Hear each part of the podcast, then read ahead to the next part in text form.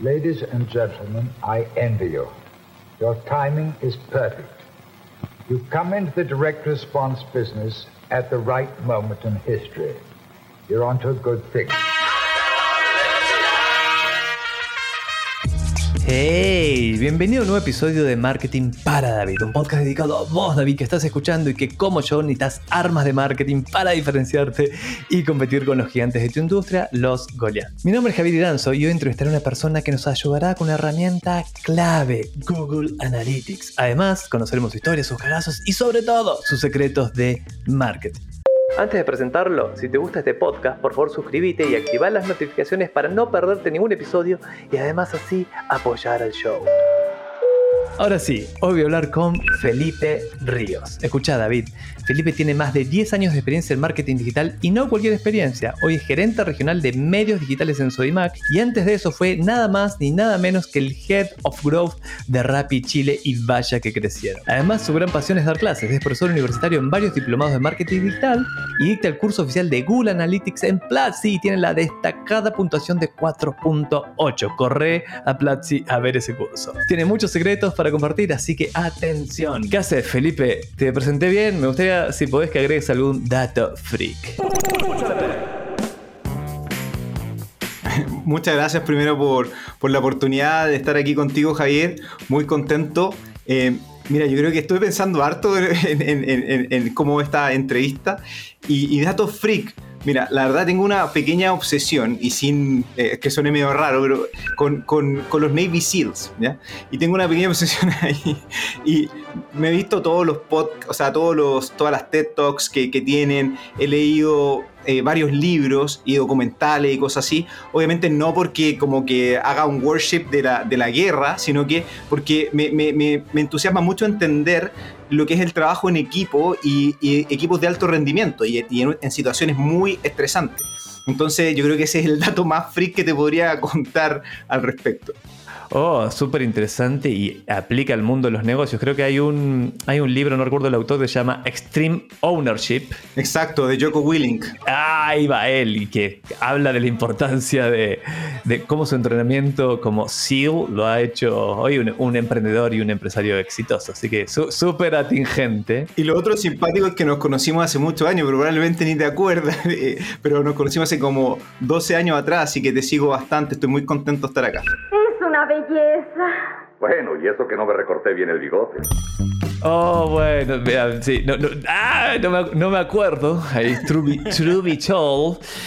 Pero, es, pero sí, vengo siguiendo tu trabajo, Felipe, por eso te quería acá en Marketing para David, para que puedas compartir todos tus secretos. Y te cuento que la entrevista tiene secciones. Tiene una de fuck ups, un ping pong y la aclamada máquina del tiempo. Pero ahora vamos a partir con algo más tranca. ¿Qué cojones hace un gerente de medios pagos en un gigante como Sodimac? ¿Cuáles son tus responsabilidades? Buena pregunta. Yo creo que hay que separarlo en la responsabilidad de un gerente de medios digitales a nivel local en los países y, y la diferencia entre el regional. Eh, en los países, el, el, el gerente o la gerente de medios digitales que tiene distintos nombres, se puede llamar performance marketing, se puede llamar marketing digital, de repente varía los nombres, pero tiene la responsabilidad de cumplir el tráfico necesario para generar la venta del e-commerce a una eficiencia determinada. Es decir, tengo que generar una venta con una plata máxima que me puedo gastar durante un año determinado y eso se traduce a meses, a días y se siguen todas las métricas relacionadas con eso. Y, en el caso de mi trabajo, eh, tiene que ver con un rol regional, entonces mi, responsabilidad es eh, hacer un área de soporte hacia esos gerentes y gerentes de medios digitales que están distribuidos en los siete países donde está Sodimac para precisamente apoyarlos en las necesidades que tengan, también buscar homologar las prácticas porque de repente un país se manda alguna cosa espectacular y si no hay comunicación otro país no la puede agarrar, entonces mi rol es ir trabajando esas cosas y ir comentándolas, haciendo que los países conversen este tipo de cosas y homologando un poquito el trabajo que se está haciendo. Ay, ahora ya entendí. Súper interesante para David, además lo que vamos ahora te voy a hacer un montón de preguntas, pero Imagino que no puedes dar el número, pero debe, estar. Si puedes, si puedes dar el número, dale. Creo que no deberías poder. Pero seguro que invertís en el orden de varios millones de dólares a nivel regional en publicidad digital. Por lo tanto, te obliga a aprender un montón y a rendir cuentas. No es lo mismo eh, invertir, porque tiene un retorno, no es un gasto. Millones que, de dólares que miles. Así que vamos a aprender un montón. Imagino, yo te tengo súper posicionado como el Analytics Guy. Ah, pero si quieres te, te- te- te- te contesto un poquito eso. ah. Eh, a ver, en la práctica no puedo obviamente decir el monto, pero uno, eh, esa es la gracia de la analítica, que igual uno puede estimar esas cosas. Entonces sí te puedo dar datos públicos. Entonces existe una herramienta que se llama SimilarWeb, y en SimilarWeb uno puede ingresar cualquier página web de, que, que sea relativamente grande, y, y ahí vamos a poder saber cuántas son la cantidad de visitas que tiene un sitio web. Entonces, si uno suma los siete países durante y hace una- una cal- un cálculo más o menos extrapolado hace un año de los datos que salen ahí, más o menos Soymac tiene un poquito más de 350 millones en su conjunto, los siete países, a- anuales. Entonces, si uno va y después revisa cuáles son las fuentes de tráfico, como ahí sale cuánto son las fuentes de tráfico pagadas, uno puede asumir cuánto es el tráfico que viene pagado, eh, también puede ver más o menos cuánto es el costo que te debería costar traer una visita y uno podría calcular. Yo ese cálculo, para ser responsable, no lo quiero hacer porque después pueden decir, oye, esta es la plata que está invirtiendo Soyman, pero en el fondo es un número que se puede conocer de forma pública. Uy, pero qué buen dato. Ya lo escuchaste, SimilarWeb. ¿Hay aplicaciones similares? SEMrush hace lo mismo. ¿Hay otras en esa categoría? Sí, en el mundo, en el mundo que nosotros vivimos hoy día, yo diría que la, la más importante es SimilarWeb para el mundo web y para el mundo app es App Annie. Porque, porque una de las cosas que, por ejemplo, pasa en los grandes players, uno puede mirar el tráfico, por ejemplo, en Estados Unidos de un Amazon, y de repente incluso puede ver que está cayendo un poquito el tráfico. Y uno dice, pero ¿cómo a Amazon le está cayendo el tráfico web? Sí, pero es que hay que ver el tráfico mobile, en el fondo el tráfico de la app, cómo le va subiendo. Entonces uno tiene que juntar esas dos métricas para poder saber cómo va creciendo una empresa. Tremendas papotas acabas de tirar. Ahora, ¿qué volumen, qué tan grande debe ser una marca para que SimilarWeb te arroje información relativamente confiable? Eh, En mi experiencia, si tienes más de unas 20.000 visitas mensuales, ya deberías tener la información básica que es una estimación de tráfico. Y eso tiene que ver por cómo SimilarWeb se alimenta de la información. Eh, SimilarWeb lo que hace es que le compra data a los proveedores de Internet, un BTR, un Entel, que se llaman ISP, Internet Service Providers, y así extrapola y dice más o menos cuánto es el tráfico que tiene una página web. ¿Tiene usted un servidor con ruteador compatible con mi configuración LAN Ethernet Token Ring? ¿Puede darme dinero? Entonces, eh, para páginas muy chiquititas no alcanza a tener datos y, y por eso que no, no- no te, no te da información. Espectacular. Ahora para David, la herramienta que puede entrar a SimilarWeb, por supuesto, a revisarlo inmediatamente. Todavía no, David, espera que termine el podcast. Oh, a abrir una pestaña aparte. Decime si estoy equivocado, pero la herramienta de cabecera, imagino que para- incluso para un gigante como Mac, es Google Analytics. Esa es una muy buena pregunta. Y, en la práctica eh, es comprobable saber cuáles son las herramientas, que la tecnología que están ocupando empresas como Soyman.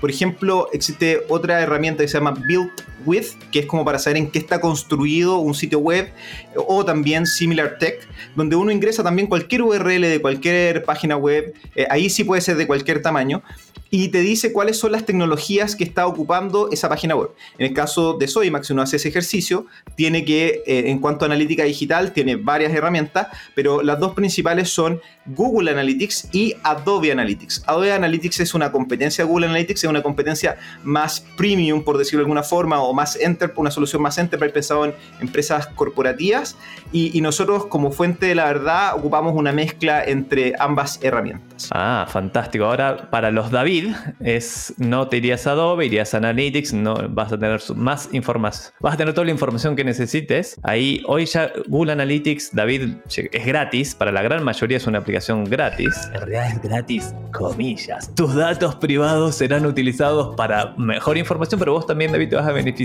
de eso. Un, un permiso más que uno le dé a Google a esta altura de la vida, a Google, a Facebook, ya es, es una anécdota, ¿no? Total, yo es, es- es nuestra privacidad es un pequeño precio. es muy barato a cambio de esa tonelada de insight e información. Tengo dos preguntas. Una, hace ya un tiempo se lanzó Google Analytics 4. Sí. Es, ¿Te gusta? Eh, esa es la primera. ¿Deberíamos usar todos Google Analytics 4 o nos quedamos con Analytics la, la 3? No se dejen engañar. Es la misma tonta Con un sombrero distinto. Pero el sombrero es nuevo. Voy, voy a, voy a volverme un poquito porque eh, solamente para considerar herramientas de analítica digital, eh, en términos generales uno revisa eh, del total de los sitios web, más o menos eh, Google Analytics tiene un 59% del market share, pero hay un 36% que no tiene nada, nada, nada, nada. Es una cuestión que es una, es una locura. Para, para, déjame entender eso. Va, para hacer números redondos, ¿el 60% de los sitios web no están traqueando nada? ¿Están ciegos? 36, 36. El 60% ocupa Google Analytics y el 36 no ocupa nada. Ah, ok, ok, ok. Nada. O sea, hay un 36 que están ciegos directamente. Exacto, eso considerando todos los sitios web del planeta. Tu recomendación sería, hey, instalar Google Analytics en la versión 3 o versión 4. Mira, el Google Analytics, como tú dijiste, hizo este cambio de Google Analytics 4 y en la práctica es el primer cambio significativo desde que Google compra la herramienta que después le cambió el nombre y le puso Google Analytics. Y es el primer cambio significativo en los últimos 15 años. Entonces, ahora con Google Analytics 4 cambiaron muchas lógicas. Eh, a mí, eh, yo me estoy aprendiendo esto, yo creo que todos los que estamos en esta industria estamos aprendiendo esto. He tomado clases con la Product Owner que fue de Google Analytics, que se llama Christian Seiden, y, ahí estoy aprendiendo eso. ¿Qué rayos es eso? Pero si tú me decís, hoy día es el momento para empezar a ocupar Google Analytics 4 para cambiarse, eh, yo creo que no, ¿ya? Sí es el momento para empezar a doble medir. Eh, en el fondo uno tiene Google Analytics, hoy día la versión antigua Google Analytics 3, que se llama Google Analytics Universal. Ahí eh, mantiene, yo creo que es, es importante mantener la medición ahí, pero sí empezar a doble medir en Google Analytics 4. Ahora, si tú estás en- partiendo desde cero, yo no sé si vale la pena a esta altura, dependiendo del caso, eh, de, de efectivamente hacer la doble medición. Yo creo que es mejor lanzarse directamente con Google Analytics 4. Entonces, la respuesta depende. Si tú estás con Google Analytics ya, eh, empieza a doble medir, no te urjas por cambiarte, pero si estás partiendo desde cero, creo que sí puede ser una buena alternativa tirarse directo con Google Analytics 4. Excelente. Ahora hemos hablado de bastante de herramientas, pero no hemos hablado de para qué. O sea, yo quiero data, ok, voy a instalar Google Analytics en las 3, 4, lo que sea. Voy a, te- voy a empezar a tener data. ¿Qué grandes ajás puede tener David al empezar a medir y tener esa información disponible? Yo lo que primero recomiendo es que Google Analytics, eh, eh, ya sea cualquier versión, tú puedes ingresar y crearte una cuenta eh, simulando que tienes un sitio web. Ni siquiera tienes que tener un sitio web. Tú te registras, colocas datos de, como si tuviese un sitio web. Y en, y en un momento determinado te vas a Google y buscas una, una cuenta que se llama Demo Account, que es la, la Google Demo Account, que tiene data real de un sitio de ellos, que es donde ellos venden el merchandise, es que son las cositas que tienen los logos de Google. Entonces, si tú haces ese ejercicio, te vas a dar cuenta, sin tener eh, eh, algún conocimiento en digital, sin estar trabajando en digital, lo que sea, te vas a dar cuenta de la información brutal que tiene esta herramienta. Entonces, yo creo que el primer aha que se produce, yo lo he visto cuando hago clases, es que la gente se da cuenta que hay una cantidad de información y granular, así pero absurda, de todo lo que se puede saber de una persona o un grupo de personas que está entrando a un sitio web. Entonces, yo creo que ese es el primer aha. Ahora, yo tuve un ajá con un Google Analytics. Yo uso herramientas de medición. Google Analytics fue como, ¡Oh! ¡Miren lo que Google acaba de lanzar! ¡Wow! Eso fue hace muchos años atrás, muchos. eh, así que David, si estás para vos de Google Analytics ya es un given, es, eh, estate contento porque es muy poderoso. Y me acuerdo que uno de los primeros ajás fue para un cliente que era regional, tenía un e-commerce, así que hace más de 10 años atrás, tenía un e-commerce, vendían suscripciones de casillas de P.O. Box en Miami, así porque vos para comprarte algo, no sé, en Best Buy, no te despachaban a Chile, así que te lo comprabas en Miami, te lo mandabas a tu dirección postal en Miami y ellos lo agarraban y te lo mandaban a, a tu casa. Te pagaban la aduana, pagaban todo. Es una manera de comprar en Miami como si fueses residente. Y empezamos a hacer campaña, no solo para Chile, sino para toda la región. Pero el cliente tenía su. Decía, no, no, vamos a mercados grandes. Vamos a Argentina, Chile. Bueno, Chile no era tan grande, pero él era chileno, así que Chile tiene que estar. Vamos a Brasil, vamos, vamos a Perú, Colombia. Y por supuesto, dijimos, tiene, tiene sentido, vamos a hacer campañas pagas de publicidad en esos mercados. Pero entrando a Google Analytics, empezamos a ver que había ciertos países que no habíamos jamás ni- ni conocíamos, no sé, unas ciertas islitas que ni recuerdo el nombre en el Caribe, que orgánicamente compraban dos, tres suscripciones. Pero no habíamos, hecho cero esfuerzo para eso. Entonces decir, hey, si cero, con cero esfuerzo publicitario igual nos compran, busquemos potenciarlo. Y empezamos a poner pauta y adivina qué pasó, empezamos a vender en esos mercados. Por tanto, para mí ese fue un gran ajá de estar viendo Google Analytics. ¿Se te ocurren otros de ese estilo? Hay- yo creo que hay muchísimo. Por ejemplo, eh, en los e-commerce uno tiende a obsesionarse, porque también depende de donde uno esté localizado, ¿no? Eh, uno tiende a obsesionarse con las capitales, llevando el mismo ejemplo que tú estás haciendo, eh, y, deja de mirar la revisión a nivel de las distintas ciudades o regiones de los distintos países. En el caso de Chile es como, mucha venta obviamente pasa por la región metropolitana, pero en países como Colombia, países como México, ni, por si acaso toda la venta pasa por solamente una ciudad, porque son ciudades mucho más grandes. Entonces, ahí yo creo que si uno empieza a dar doble clic, se puede encontrar con cosas, sobre todo los e-commerce que son más chiquititos, que no tienen resueltos, como por ejemplo los costos de flete o los costos de despacho.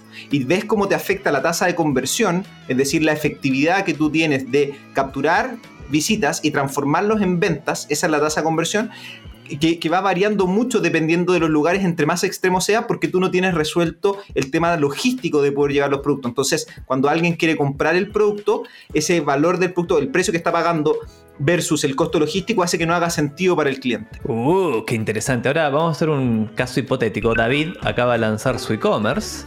Lo hizo en Shopify, así que está feliz porque todo le funciona bien finalmente. Pa- te Paga un poquito más, pero es como, es como el, iPhone de los e-commerce, es fantástico. Eh, instala el plugin de Google Analytics, así que en dos patadas tiene todo traqueado perfecto, ve, ve- todo. Tiene una- la cuenta bien configurada, así que sin esfuerzo ya tiene una herramienta de clase mundial registrando información, sumada por supuesto a la que te da Shopify. ¿Qué cinco cosas, o las que sean, dirías, mira, ahora que tenés Analytics y ya pasó un mes y recolectaste data, eh, deberías ver los siguientes indicadores? ¿Cuáles serían? Mira, eh, una tremenda pregunta. Y como estamos en este caso de una persona que está partiendo, eh, lo primero es para mí hacer un buen traqueo de las ventas. Y como tú dijiste, Shopify viene integrado con Google Analytics eh, 3, Google Analytics Universal. Entonces, esa parte la vas a tener resuelta por defecto. Ahora, también hacer una medición de las visitas, que suena también súper como básico, pero ir midiendo de dónde están viniendo, lo que tú dijiste, los lugares geográficos, por qué fuentes de tráfico está llegando el tráfico y cuál es la eficiencia que tenemos en transformar ese tráfico en ventas. Eso yo creo que es lo básico. Ahora, yo no sé si me obsesionaría más, y esto es súper como wow, polémico, de, de- con Google Analytics. ¿Con qué sí me obse- obsesionaría? Con primero entender precisamente eh, cuáles son los lugares donde yo estoy observando que tengo men- menor tasa de eficiencia y en base a eso instalar herramientas complementarias. Porque lo que pasa con Google Analytics es que te dice el qué está pasando, pero no te dice el por qué está pasando. Entonces, si tú tienes una tasa de eficiencia baja dentro de tu sitio web, te está diciendo que tienes una tasa eh, eh, baja en una parte determinada, pero no el por qué. Y tú con herramientas complementarias, como por ejemplo una herramienta de grabación de sesiones o una herramienta de preguntas, como podría ser un medalla que te ayuda a, a hacer preguntas a los usuarios que están dentro de tu sitio web, por ejemplo, un test de completitud, que significa preguntar al usuario a qué viniste al sitio, lo has logrado y si no, si no lo has logrado, ¿por qué? Esa información para un e-commerce más chico yo creo que es mucho más relevante de obsesionarte tanto con las métricas del qué, sino que tratar de pasarse al mundo del por qué. Uy, qué buen dato. Ahí como herramienta la que yo conozco, conozco dos. Una se llama Lucky Orange, que es para Shopify, y conozco Hotjar, que hacen básicamente graban las sesiones, o sea, vos podés ver cómo tu usuario navega al sitio y te permite en determinado momento hacer esas tres preguntas que están súper buenas para entender por qué no, por qué no compran, por qué, el- por qué no convierten, que es lo que esperamos que haga. Ahora, a mí la que me obsesiona, y decime si estoy bien o mal, es la tasa de conversión. Es decir, de cuánta gente llega a mi sitio web, cuánta gente termina comprando efectivamente. Porque sé, digamos, mira, sé una, una tasa buena, hoy es 1,5%, es decir, che, 98,5% de la gente no te va a comprar. Hay un 1,5% que sí, y eso es sano. Ahora, si te va súper bien, convertís al 2. Ahora, si estás en un cyber, puedes convertir al 3, puedes convertir más, o si vas más o menos, convertís al, al 0,6. Entonces, e- ese número lo veo siempre porque me dice qué tan sano es, es la oferta que estás haciendo en el sitio y la audiencia que estás atrayendo. ¿Ustedes ve- ves esa como una métrica, como la primera a mirar o no sería? Claro, en el fondo, como estábamos hablando antes de venta y visita, eh, en la práctica la tasa de conversión es la división de las órdenes dividido en las visitas. Entonces, implícitamente ahí está ese cálculo que la eficiencia, cómo con- convertimos nuestro tráfico en venta es súper importante. Ahora, yo creo que eh, obsesionarse con la métrica es bueno en la medida que uno eh, desglose la métrica, porque yo lo que he aprendido en mi, carrera profesional es que si uno trata de optimizar la tasa de conversión, con, con muy baja probabilidad la va a lograr optimizar. ¿En qué sentido? Si tú descompones la tasa de conversión, en- si tú descompones, porque para que alguien te compre, primero tiene que llegar al sitio, después tiene que ver, por ejemplo, una página de categoría de producto, después tiene que ver un producto, después tiene que pasar al carro de compra y terminar el carro de compra. Si tú, y eso, y eso termina siendo la eficiencia para poder transformar en venta, entonces si tú haces un doble clic y calculas la tasa de efectividad de cada uno de esos pasos, que se llama tasa de microconversión, ahí uno puede efectivamente, si se enfoca en un paso particular, yo creo que tiene probabilidad casi del 100% de conseguir resultados incrementales, de ir mejorando los resultados que uno tiene. Pero si se trata de obsesionar con la métrica completa, en mi experiencia, muy pocas empresas logran hacer ese, ese, ese salto. Qué buen dato, qué buena papa acabas de pasar. Es, claro, eh, lo, voy, a- lo voy a parafrasear. Mira, está bien que mires la tasa de conversión, pero desagregada. Vela, vela o en el fan en ese proceso completo para ver dónde efectivamente estás teniendo un problema. Y si ese, ese problema además está respaldado por estas herramientas que grabaron la sesión y ves qué está pasando ahí y la persona no entendió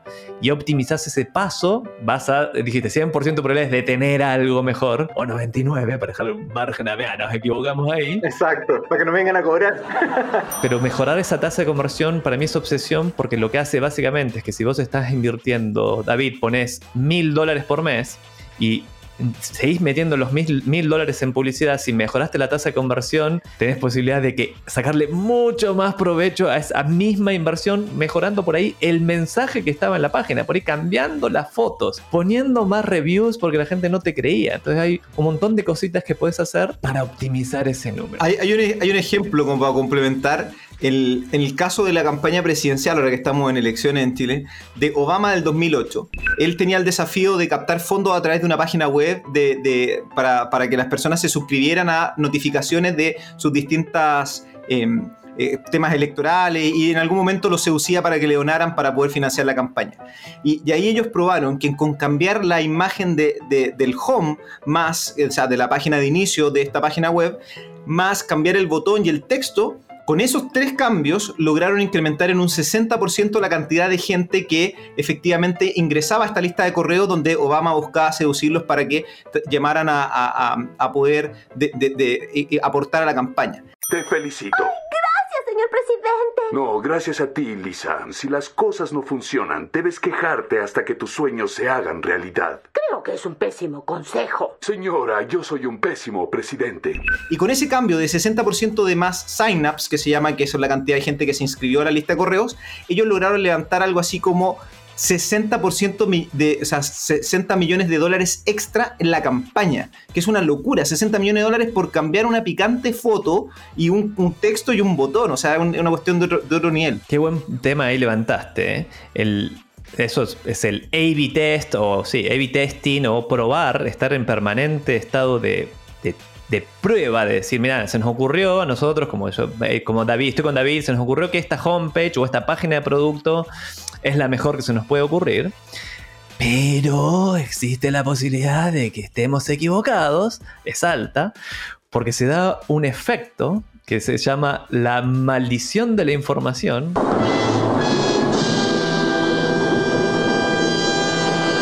Que básicamente dice que vos, el dueño del producto o del servicio, tenés mucha más información, obviamente, en tu cabeza, por lo tanto, tendés a sobreestimar lo que entiende tu cliente del producto o servicio. Decir, ah, sí está clarísimo para qué sirve este producto y cuáles son sus beneficios, pero no lo está. Por lo tanto, tendés a armar páginas que no cumplen, no, no, no, son ideales para ese cliente. Entonces testear sirve mucho, sobre todo para sacarla de la mesa. El yo creo que eso es lo mejor. Avinash lo llamaba el em, hypo, como hipopótamo, pero en realidad era highest paid person's opinion, la opinión de la persona mejor pagada de la sala, que, hey, está bien, señor mejor pago o señora mejor paga de la sala, pero probemos una versión B cambiando la foto, el texto y, el botón.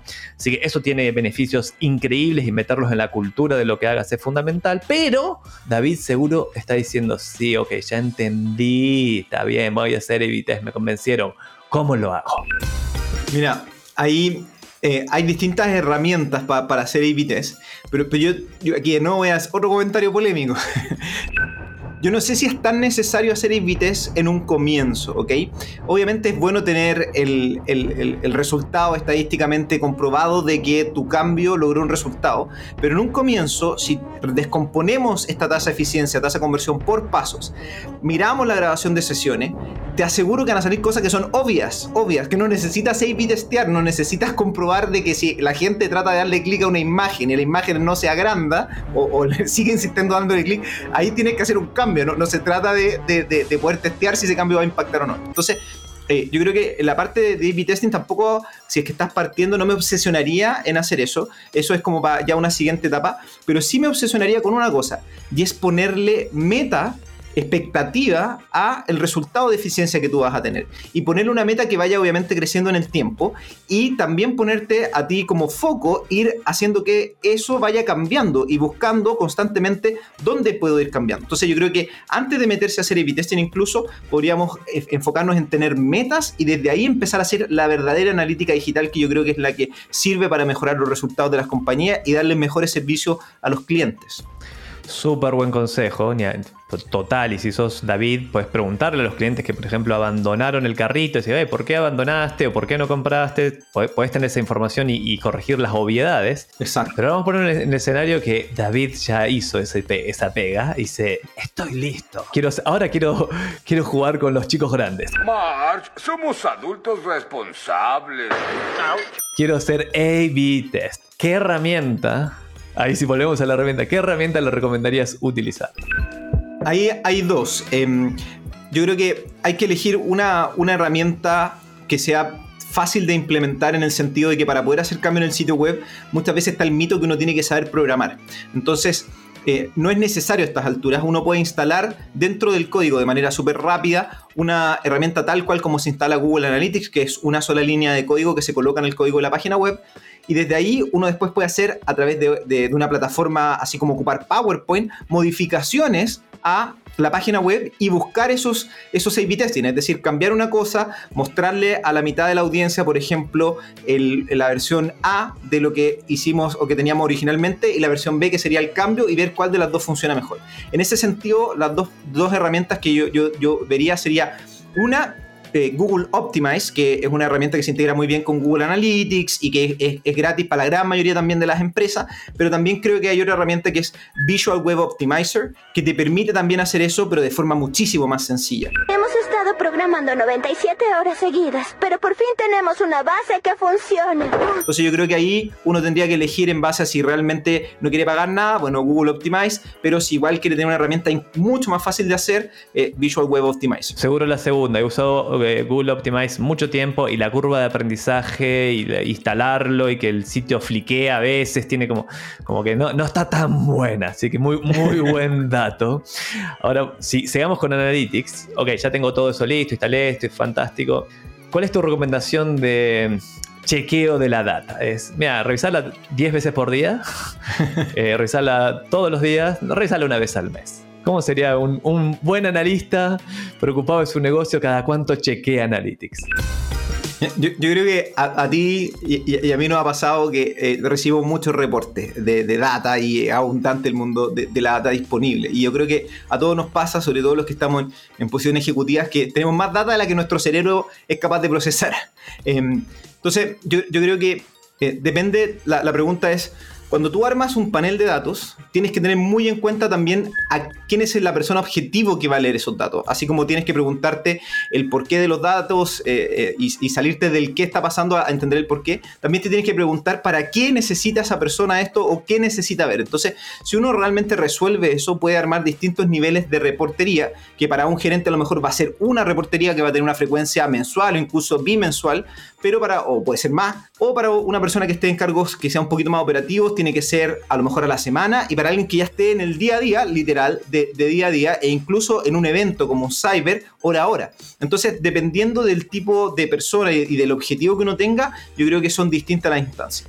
Ahora, otro comentario ahí, y es que yo igual pienso harto en esto, en el sentido de que yo creo que mucha de esa incapacidad humana de procesar tantos datos tiene que cambiar en algún momento, en el sentido de que nosotros tenemos que empezar a evolucionar a un mundo de performance marketing que no sea tan apalancado por, eh, en el fondo, que las personas hagan cambios en base a la data que están viendo, sino que programar las lógicas que hagan esos cambios por esas personas y que las personas nos dediquemos a la parte más creativa del marketing. Yo, creo que estamos en un, proceso de transición donde todas las grandes compañías, si uno lo ve, están contratando mucha gente de data science, expertos en en programación, porque en algún momento este tipo de cositas que se ven en los reportes, no sé si hace mucho sentido que la operen las personas, sino que deberían operarlas eh, máquinas en el fondo por detrás. Uh, ahora antes de cerrar la sección, si David, vamos a volver al caso de David que está con su e-commerce y ahora ya está funcionando y tiene todo listo, ¿qué métricas no debería dejar de ver? Decís, mira, si vas a entrar todos los días obsesivamente, David, fantástico,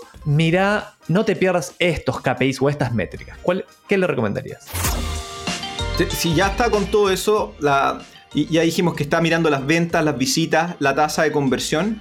Yo creo que desagregar la tasa de conversión en la tasa de add to cart, que es decir, la cantidad de gente que pasa por una PDP que se llama que es una, página de producto o Product Detail Page, y cuánta gente le da el botón de agregar al carro, esa se llama la tasa de agregación al carro. Ahí eh, ese número sería importante verlo. Y después también la efectividad del checkout, es decir, la efectividad de tu carro de compra. Ay, creo que le habla a usted. Ya empezar a ver esas dos cosas yo creo que es fundamental. Pero, pero, pero más que ver esas métricas es ponerle el meta porque uno tiene que tener una expectativa, porque si uno no tiene una expectativa, como hay tanta cosa por mirar, divisiones por país, divisiones por plataforma, divisiones, uno puede saber por qué pantallas están conectando los usuarios a un sitio web. Entonces, se puede marear. Entonces, la gracia aquí es si uno tiene metas por cada una de esas métricas, puede hacer doble clic donde uno no está cumpliendo la expectativa, es decir, tiene una brecha con respecto a la meta, preguntarse por qué y ahí buscar acelerar el crecimiento en base a cerrar esa expectativa que uno por algo la, puso ahí. Uy, qué buen... Te voy a hacer una pregunta demoledora. No, no, yo sé que no puedes dar data, data, data, pero vamos a asumir, o tanta data, hay cosas que se pueden decir, pero te vas, o dejas el cargo de director regional de medios de, de Sodimac y por lo tanto estás influenciado en la data que ves todos los días y armas, y te contratan para, oh, para Sodimac 2 o Easy, la competencia. No, no, no. no, nunca, no, ese es el enemigo. Home Depot, no sé, pongámosle. Ok. Vos ya tenés expectativas. ¿Qué métricas entras al cargo y decís, eh, pásenme la cuenta de Google Analytics, muchachos? te logueas. ¿Qué números mirarías y qué expectativas tendrías? Por ejemplo, partiendo con, che, quiero la tasa de conversión. Eh, la tasa de conversión es de. Ah, yo espero que esto sea. Ah. a ver, yo creo que obviamente no puedo hablar de, los números de Soymac, pero, pero sí hay, tengo la suerte de ser muy amigo de Oscar Muñoz de Gringlas y él es súper abierto con su data. Entonces, sí, eh, que estos son datos públicos que él ha hecho público, digamos, pero la tasa de conversión que él tiene en un promedio normal en el año es de 1.4%. Entonces, Oscar obviamente está en un tier bastante alto en cuanto a marketing digital, o sea, está como en un nivel muy alto en marketing digital. Entonces, yo creo que apuntar a un 1.5% sería en un e-commerce sería algo bastante bueno, razonable. Más allá de eso, perfecto. Los benchmarking o los estudios de grandes players como Amazon dicen que están en el 8%. Hay una brecha gigante igual por salir a cubrir, pero también tiene otras lógicas del mercado americano, etcétera. Nos podríamos desviar un poco la conversación ahí. Después, entonces, una tasa inferior a el promedio que si uno googlea, dice que el promedio debería ser un 1% para el caso de Latinoamérica. Para Estados Unidos estamos hablando del 2,5%. Ah, ahora se puede demostrar todo con las estadísticas. 40% de la gente lo sabe. Ah, pero, pero en Latinoamérica un 1%. Entonces, si uno está en el 1%, entre el 1 y el 1,5, debería decir, chuta, todavía me falta como pulir las cosas esenciales del, del marketing digital.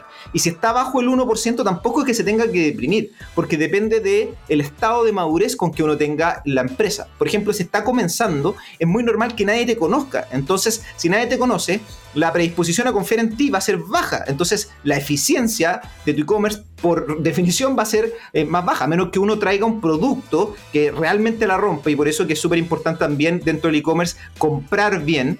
Entonces, ahí estaba viendo un, video de YouTube de- del, del gerente de Casa Idea en el, en, en- en el canal de YouTube de François Pousset, donde él decía, la- el, el margen se, se realiza en la compra. Bueno, entonces comprar bien te puede hacer también tener una tasa de eficiencia muy buena. Entonces uno debería tener una expectativa al principio de una tasa de eficiencia baja, pero que vaya creciendo paulatinamente hasta llegar al 1%. Por eso que es súper importante las metas. No sé si respondí un poquito súper para... bien y tengo otra. Yo soy un fiel, bueno, ya ahora no tanto, pero en su momento era fan al nivel, pero al nivel me le hice un altar literal en la agencia, le puse una foto y le prendíamos velas. Hicimos eso, no, no, no es de Avinash, Avinash, Avinash Kaushik y le mandamos la foto y, demás. Que David Avinash es como uno de los primeros Google Analytics Evangelist, una de las personas que más sabe de analítica en el mundo, uno podría decir. O, para, para mí sí. Y, y una métrica con la que yo me obsesioné durante mucho tiempo era el bounce rate o la tasa de rebote. Que básicamente él la explicaba muy bien. Decía, mira, la tasa de rebote es, la gente llega a tu sitio web, vomita y se va. Dice, qué asco y se va. Eh, una tasa de rebote del 80% significa que el 80% llegó y no, que, esto no me sirve y se va. Entonces, es- bajar esa tasa al mínimo posible, obviamente es algo que querés, que la gente se quede en tu sitio porque es interesante lo que tenés para mostrar. ¿Qué, qué bounce rate ves como sano hoy día?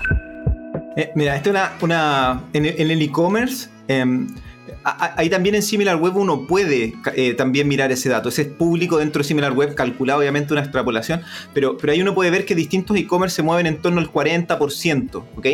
Eh, ahora, el bounce rate eh, o tasa de tasa de rebote no necesariamente habla de que el sitio esté mal, porque depende del sitio que uno esté midiendo, la expectativa también, la meta que uno debería, debería tener de bounce rate. ¿Por qué? Porque, por ejemplo, Wikipedia, que es un lugar de destino de mucha gente cuando tiene una duda, busca en Google, termina en Wikipedia, pero ti- tiene una duda puntual, no sé, cuándo se fundó Chile, por decir alguna cosa, o qué mal que no lo supiéramos, digamos, pero, o así algunos, algunos otros datitos.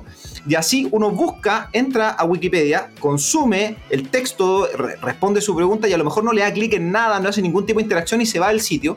Y eso, en la práctica para Google Analytics, es un bounce rate.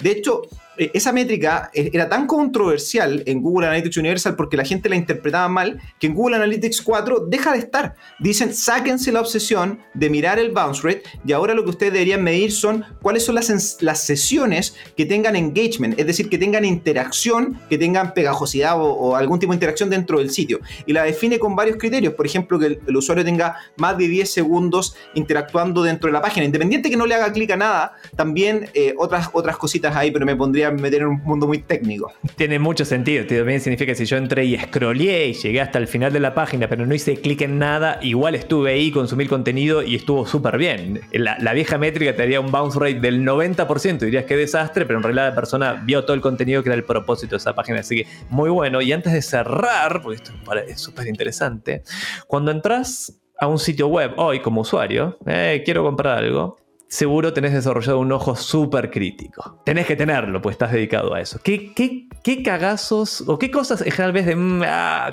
ah, cómo la están, están perdiendo ventas con esto? La están cagando acá. ¿Qué ves? Mira, yo, yo, yo creo que eh, antes de responderte eso, lo que a mí me duele mucho hoy día, y, lo, veo mucha gente, ¿ya? Y en, en donde hago clases y todo eso, que me hacen presentaciones de estas, de, de, para poder levantar este tipo de cosas. Y en todas las presentaciones, cuando buscan temas de usabilidad, el nombre que uno le quiera poner a, lo que acabas de escribir, siempre hay screenshots del computador. Es decir, alguien se mete a una página web, juzga la página web sacando un screenshot al desktop. y nadie se mete el celular, nadie busca eh, revisar las cosas que están pasando en el celular. Y en general un sitio, y también basado en los números de nuevo de Gringlas, que, que, también él los hace público, más o menos él tiene el 70% del tráfico desde la web mobile. Entonces, lo primero sería como esa obsesión de revisar, háganla por favor todo lo que me están escuchando sobre la navegación mobile del usuario. Y, entrando ahí, el tiempo de carga obviamente es un factor que a mí me, duele la guata como usuario cuando no me carga una página web, sobre todo cuando necesito buscar algo rápido, si no voy y abro las aplicaciones que tengo disponibles. Eh, después, otra de las cosas que, a mí también me perturban es cuando el call to action, el llamado a la acción, no está claro. ¿Dónde tengo que dar el siguiente clic? Eso también me pierde. Aparte que nosotros como personas, mucha gente dice, lo, que pasa es que las personas no les gusta leer, son flojas. Yo encuentro que es mentira eso. Las personas, porque yo soy parte de las personas, a nosotros no nos gusta perder el tiempo. Entonces, si el sitio se carga lento, si no me dicen cuál es el siguiente clic que tengo que dar, obviamente todas esas cosas van perjudicando mi experiencia con la marca, mi experiencia con el resultado y para el negocio significa una pérdida de las ventas. Total, y ahí para aclarar el long copy versus short copy, el poco texto versus el largo texto, en todos los estudios, en general, o en la gran mayoría, el texto largo, el que explica mejor, convierte más que el texto corto. Y por la razón es bastante simple. El que quería texto corto y quería consumir rápido, ah, satisface su necesidad de explicación. Ahora, el que necesitaba mayor explicación porque tenía dudas sobre si ese producto o servicio era para él, tiene la explicación completa. Así que David, el long copy o el texto largo le gana short copy. Lo que no le gana es un texto fome mal redactado y que da vueltas. Si va al grano y tiene los detalles necesarios, va a andar bien. Ahora ahí hablamos de... Me da la introducción perfecta a la siguiente sección que es fuck ups. Pero vamos a hablar de los tuyos. Pero de los tuyos que David puede decir, ah, ok, ya, sí. Eh, ok, vamos a aprender.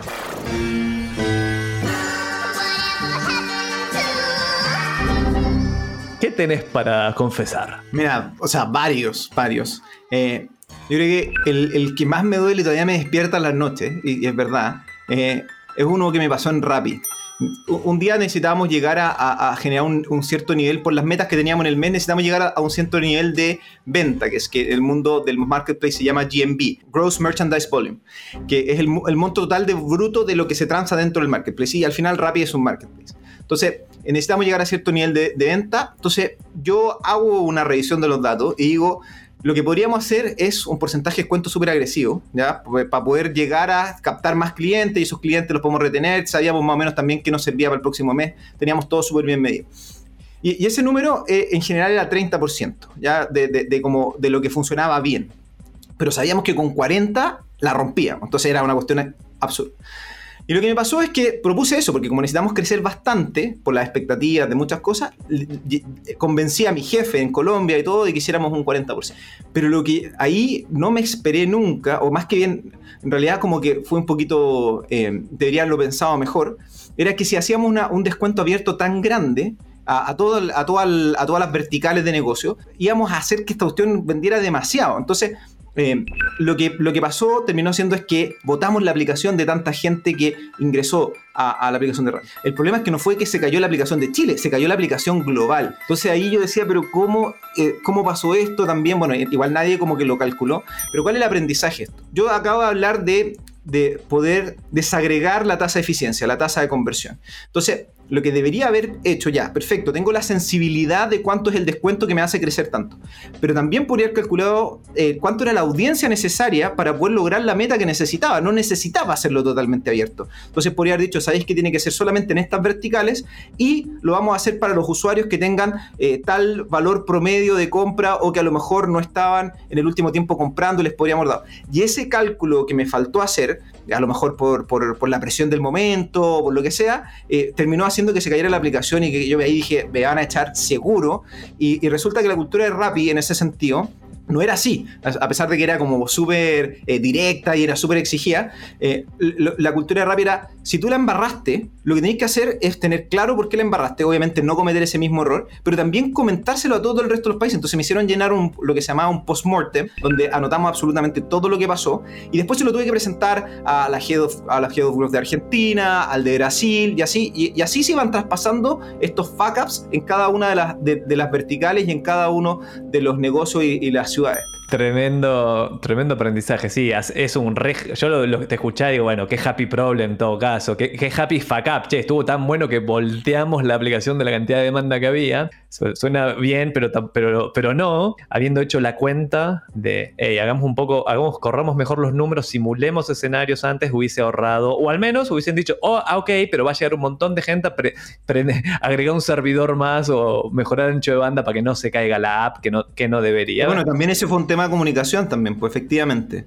Sí, pues si la app no tiene por qué caerse mientras los ingenieros sepan que va a pasar eso, pero si tú no tienes la comunicación, bueno, ahí se juntaron la tormenta perfecta, pero, pero bueno, es parte del aprendizaje. Tú querías un fuck up, yo creo que ese es un fuck up real ahí contado. Excelente, vamos a meternos al ping pong.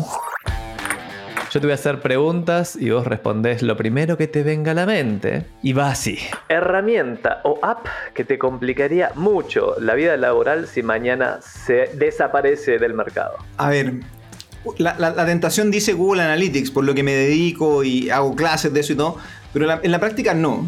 ¿Por qué? Porque hay muchos sustitutos. Hay sustitutos como Adobe, hay sustitutos como Amplitude y así varios sustitutos, Kissmetrics y, y un montón más. Pero el que realmente me, mataría sería si desaparece Google Sheets. Porque a pesar, y, es como, como ustedes marqueteros todavía siguen ocupando Excel online para poder hacer sus cosas, y sí, ahí se nos va la gran parte de la vida en Google Sheets. Entonces yo creo que ese sería el, mayor herramienta si dejara de existir. Un libro, película, canal de YouTube o podcast que le recomiendas a David para nutrirse. A ver, acá varios, o sea, eh, libros, yo creo que una de las cosas que tiene mucha relación con, el mundo de la analítica digital, el data-driven marketing, es el mundo del growth. Y, el growth es eh, cómo uno puede crecer de forma sustentable en el tiempo. Y, ahí todo lo que hablan de growth, hablan de growth en base a, tráfico pago, en base al producto, pero nadie se cuestiona el tema fundamental que es la psicología. Y esto lo hablaba mucho en Rapid. De hecho, uno de los fundadores, eh, eh, Bilbao, lo hablaba mucho y recomendaba un libro que se llama, el libro se llama Mindset, que es de Carol Dweck. Entonces yo recomendaría mucho leer eso porque el mindset que uno que tiene que tener, esta capacidad de aprender de los errores, que todavía me persiga ese 40% y todo eso, habla mucho de cómo uno tiene que enfrentar el crecimiento. Entonces yo creo que ese sería un, libro para recomendar. Muy bueno, lo leí básicamente, David, te lo, te lo, spoileo un toque. Básicamente hay dos perfiles o tenés dos, dos mentalidades, que una está fijada, que decís, che, no puedo ser mejor de lo que soy y esto es lo que es, que es mala, esa es la que no querés, sobre todo si estás emprendiendo. Y la otra es, no, tengo una mentalidad de que voy voy a aprender, que voy a cometer errores y que bienvenido a los errores, vamos que va y crezcamos, crezcamos. Ahora, influencer favorito. A ver, influencer favorito. Yo creo que en, en el mundo nacional eh, bueno, de verdad te sigo bastante, así que ahí podría haber uno. Eh, otros dos yo creo que serían uno Oscar Muñoz de Gringlas y el otro François Pousset que está haciendo un trabajo súper interesante y también desde el mundo startup como ya más latinoamericano que es un súper buen eh, referente para todo. Yo creo que Pedro Pinea que está en Fintol haciendo cosas ahí con su equipo, con todos los otros, los cuatro fundadores y todo su equipo también es interesante. Y en Estados Unidos influencer importante o a nivel general, eh, yo igual sigo mucho a Graham Stephan, que es un youtuber que habla de finanzas personales, que igual a mí me cambió mucho la forma de, ahorrar, de planificarme, y, yo creo que es, bastante interesante para ese público. Súper. ¿A quién le robás más? Mira, Yo creo que a todo el mundo. ¿eh? Eh, de hecho, eh, ahora con el podcast, con las preguntas, ya te voy a robar un par de cosas. Pero lo hago súper transparente. ¿ah? Yo le digo, oye, te voy a copiar esto. Pero, pero yo creo que lo que más robo es a Google. ¿Pero en qué sentido a Google? Cuando tú estás en una conversación y aparece un término que no conoces, googlealo. O sea, no puede ser que no lo googlees porque eso, ese, acumulado de ir googleando cada vez, cada cosita que no entiendes, llega a un punto donde agarráis un nivel de conocimiento que para el resto es como místico, pero no, es solamente el esfuerzo y la disciplina de decir, esto no lo entiendo, voy a tener que entenderlo. Y a veces da lata, pero hay que hacerlo. Entonces, yo creo que a, a quien más le robo es en todas las conversaciones y pasar por Google para saber cómo poder eh, responder eso. ¿A qué hora te levantás? Mira, Trato, trato. Eh, generalmente lunes, miércoles y viernes a las 5 y media. Y, los días, el, martes, bueno, martes también, pero los otros días, el fin de semana a las 7 y otros días que estoy muy cansado a las 6, 6 y cuarto. Oh, estás casi en el club de las 5 de la mañana. Vamos, che, yo también, David, me despierto casi a esa hora todos los días. ¿Cuál es tu mayor temor laboral? A ver, eh, O sea, temor, no, no, sé si tengo particularmente. Puede ser un poquito más de miedo, no sé si es la palabra. Porque temor es como que se me muera mi papá, mi señora, ese es como un temor. Eh, pero, pero en el fondo, eh, miedo, lo que les pase algo. Pero, pero miedo yo creo que cuando uno también, pensando en Graham Stephan, cuando uno tiene la disciplina de empezar a, no gastar plata en tonteras y empieza a ahorrar significativamente, este famoso miedo que uno podría tener a que lo echen, como que se, se baja muchísimo. Entonces, como que ahí te empieza a dar lo mismo. Pero, pero sí, hoy día en el desafío donde estoy yo, que es un desafío regional y con muchas culturas diferentes, para mí el, que en el fondo no, sepa, no sea lo suficientemente bueno o, suficientemente cercano con el equipo, para mí ese es un miedo. Entonces, como me, esfuerzo mucho a, tratar de ser la mejor versión de mí mismo porque sé que tengo muy buenos talentos y que si no, eh, me pueden desvalidar o lo que sea. Entonces, ahí es donde yo creo que sí, como no sé si es miedo la palabra, pero sí es donde tengo metido la CPU todo el día prácticamente. Oh, qué buen, mira, qué buen consejo. En uno de los podcasts anteriores con Rodrigo Barrientos, que ya está publicado, él habla de finanzas personales y habla, llegó a Chile hace 4 o 5 años atrás y en esos años con nada, nada, en cero, así que si quieres escuchar el podcast después podés, tiene 12 departamentos propios que se pagan solos en este momento, armó su propia empresa, tiene un nuevo proyecto en la Patagonia, pero siempre enfocado en esa libertad financiera, en el, movimiento FIRE, que es eh, Financial Independence retire early, como, hey, no necesites las lucas para vivir, seguí trabajando si querés, ningún problema. Y lo que dicen muchos los autores es, trabajar cuando no necesitas las lucas es fantástico fantástico. No es que vas a dejar de trabajar, vas a trabajar mucho mejor. Así que buen consejo ahí. ¿Y qué conocimiento técnico requiere un gerente de medios pagos, sí o sí, para estar sentado en esa silla? Yo creo que eh, cualquier persona que se dedique al mundo de medios pagos tiene que tener un buen dominio de la aritmética. es decir, sumar, restar, multiplicar y dividir. Que muchas veces, y esto es algo que también yo siento que mucha gente se siente tonta porque como dice, me cuesta esto. A todos nos cuesta, a todos nos da flojera pensar y sacar el cálculo, el, proporcional, a todos. Pero hay gente que, que, en el fondo tiene una agilidad mental muy rápida porque se ha puesto ese desafío. Entonces yo creo que algo base es la aritmética.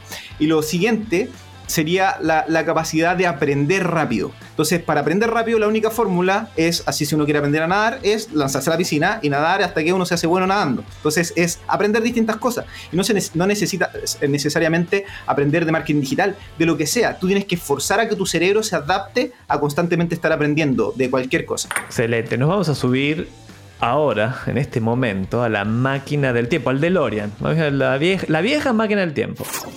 Marty, escúchame. Debemos interrumpir el plan. Es demasiado peligroso. Vos sos Marty y yo soy Doc, pero vos elegís la fecha y te, te puedes dar un consejo. Solo uno. Te puedes decir solo una cosa. ¿A qué fecha volverías y qué te dirías? Soy re malo para arrepentirme, entonces como que, eh, como que para mí mi mente funciona para adelante, ¿no? Pero, pero no sé, a ver, ¿dónde? No sé si me haría eh, de verdad como volver hacia atrás. Em, capaz... Eh, o sea, como qué consejo me daría hoy día. De verdad me cuesta mucho pensar en, en como no, no, no, me gusta, porque soy muy agradecido de la vida, he tenido mucha suerte también. Entonces, como pensar en, en, darme un consejo hacia atrás. Ahora, si le tuviese que dar un consejo a una persona que está partiendo, es hagan una red de contactos potente. Yo soy de una comuna, en el fondo, que, no está en Santiago, o no está dentro del Gran Santiago, pero, pero eh, es San Bernardo, que está alejada de la región o sea, de la gran capital, por decirlo. Literalmente la gente dice, voy a, San Bernardo como si fuese fuera Santiago, a pesar de que está solamente a 20 minutos. Entonces, eh, ahí eh, yo aprendí que no tenía contacto. Y cuando llegué a este mundito en Santiago y cuando tuve que enfrentarme con gente de otros países, que era necesario desarrollar la red de contacto. Y eso se hace con conversaciones, con aceptar eh, contacto en LinkedIn, con conversar con gente. Entonces, yo creo que si, si eh, fuese para otras personas que, que yo hice, esforzarse a tener una red de contacto. Oh. Eso sería como la, la, parte. No, muy buen consejo te diste. Y yo, David, este podcast es parte de eso. Hablo con gente cool todas las semanas. Es parte de crear el network. Ahora nos volvemos a subir el DeLorean, pero vamos a ir al futuro. Vamos a ir 10 años. O sea, vamos al 2031. Eh, ¿Cómo te vas a encontrar? ¿Cómo va a estar Felipe? Mira, A mí siempre en la entrevista típico que te preguntan, ¿qué quería en cinco años? Yo le decía, mira, sé que no tengo idea en qué voy a estar en cinco años. O sea, tengo una intuición, pero no me importa tanto, pero sí me importa dónde voy a estar a los 50 y dónde voy a estar a los 60, a los 70. Y lo tengo escrito, ¿ah? lo tengo como calendarizado, con cuáles las cosas que tengo que hacer para poder llegar a esos hitos y todo. O sea, hay que tener metas. no, es solamente que venda las metas, la, hago en mi vida. Entonces, eh, ahí eh, para mí es hacer clases full time. O sea, no tengo ningún otro objetivo y, mi jefe lo sabe, el jefe mi jefe lo sabía, anteriormente en Rapid, todo el mundo sabe que siempre mi último gol ha sido ser profesor full time. Así que si hay alguna universidad que me quiera hacer ahí un tenor, ahí, hablen conmigo. Excelente. Vamos a aprovechar, cerrando el podcast, hablando ¿Cuál es la mejor manera que tiene David para ponerse en contacto con vos y qué cursos, digamos, el curso Analytics, dónde se lo recomendás comprar? ¿En Platzi? ¿En Fríos Marketing? Por favor, haz el plug, así se llama. Cuéntanos. Lo, lo, de los cursos es lo más fácil de responder. El curso de Google Analytics hay un curso gratis que, que uno lo puede buscar en Google Analytics Academy o Academia Google Analytics, busca en Google y va a encontrar los cursos gratis. Haz esos, o sea, no te recomendaría jamás, David, eh, meterte a algún curso pago, a pesar de que hay muchos cursos pagos buenos, a lo mejor eh, también, eh, sin, dar nombre, pero hay, muchos, pero no quiero que, se queden con esa sensación. También en YouTube tú puedes buscar y vas a poder aprender, entonces no, no, no es necesario pagar por ese conocimiento. Pero yo sí he pagado por varios cursos. El curso que más me ha marcado lejos, lejos ha sido el curso de Reforge, que es un curso que hacen los ex Head of Growth de, de Instagram, de Uber, y, el conocimiento que se maneja ahí, como que te, da un toque de humildad, pero brutal, porque cachai que está igual a una desviación estándar más o menos de lo que manejan los, los gringos, pero, pero también te ayuda a hacer ese catch up. Entonces, eso sería. ¿Y la, otra pregunta, perdón? ¿Cómo, ¿Cómo, David se pone en contacto con vos? Yo quiero comprar tu curso y quiero, poner, quiero saber más de Felipe y quiero seguirte. ¿Cuál es el mejor canal?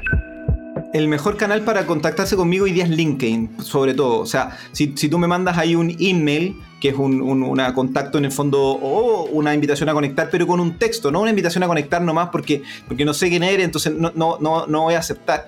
Pero sí, si tiene un textito diciendo, mira, te vi en el, en, el, en el podcast de Javier y me gustaría tenerte en la red de contacto, perfecto, aceptar. Tengo que tener para después volver y recordar cómo estuvimos algún vínculo. Entonces, eso sería lo, lo clave. ¿Y tu curso? El curso. Quiero, quiero, shut up, quiero tu curso. ¿Tu curso dónde lo compro? ¿En Fríos Marketing? ¿Lo compro en Platzi? ¿Dónde?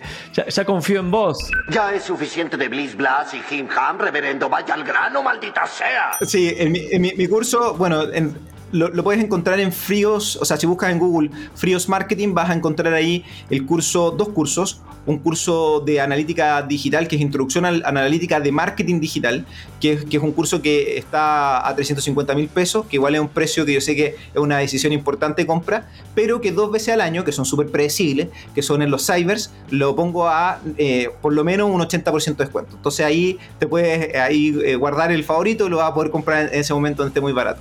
Eh, y por otro lado, también em, tengo los cursos en Platzi, tengo los cursos en, distintos lugares, así que eh, eso sería un poco eso. Ah, y el curso que tengo también que, que le recomiendo a mucha gente es el curso de eh, cómo acelerar tu búsqueda laboral con LinkedIn, que viene desde un dolor profundo que tuve, que entrevisté a una chica brillante, pero de verdad brillante, la respuesta súper precisa, súper buena, pero cuando le pregunto, bueno, ¿y, tú qué, conoces de Sodimac, por ejemplo?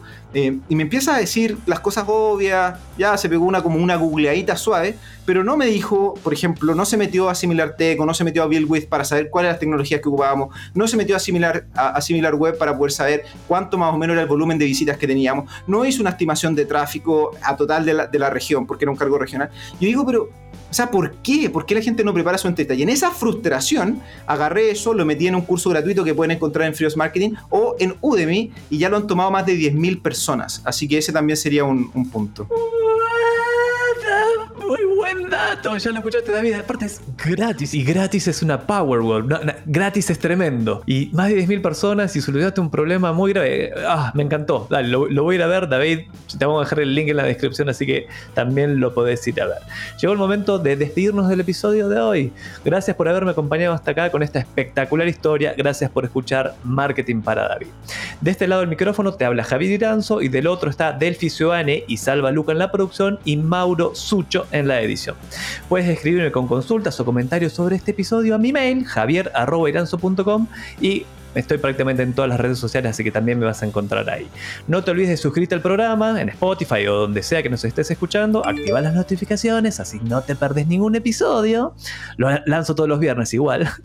Y aparte apoyás el show. Nos escuchamos en el próximo episodio. Y ¿sabes lo que le decían a. lo que le dijeron a David un minuto antes de meterle un piedrazo a Goliath? No, no sé. Ponele onda.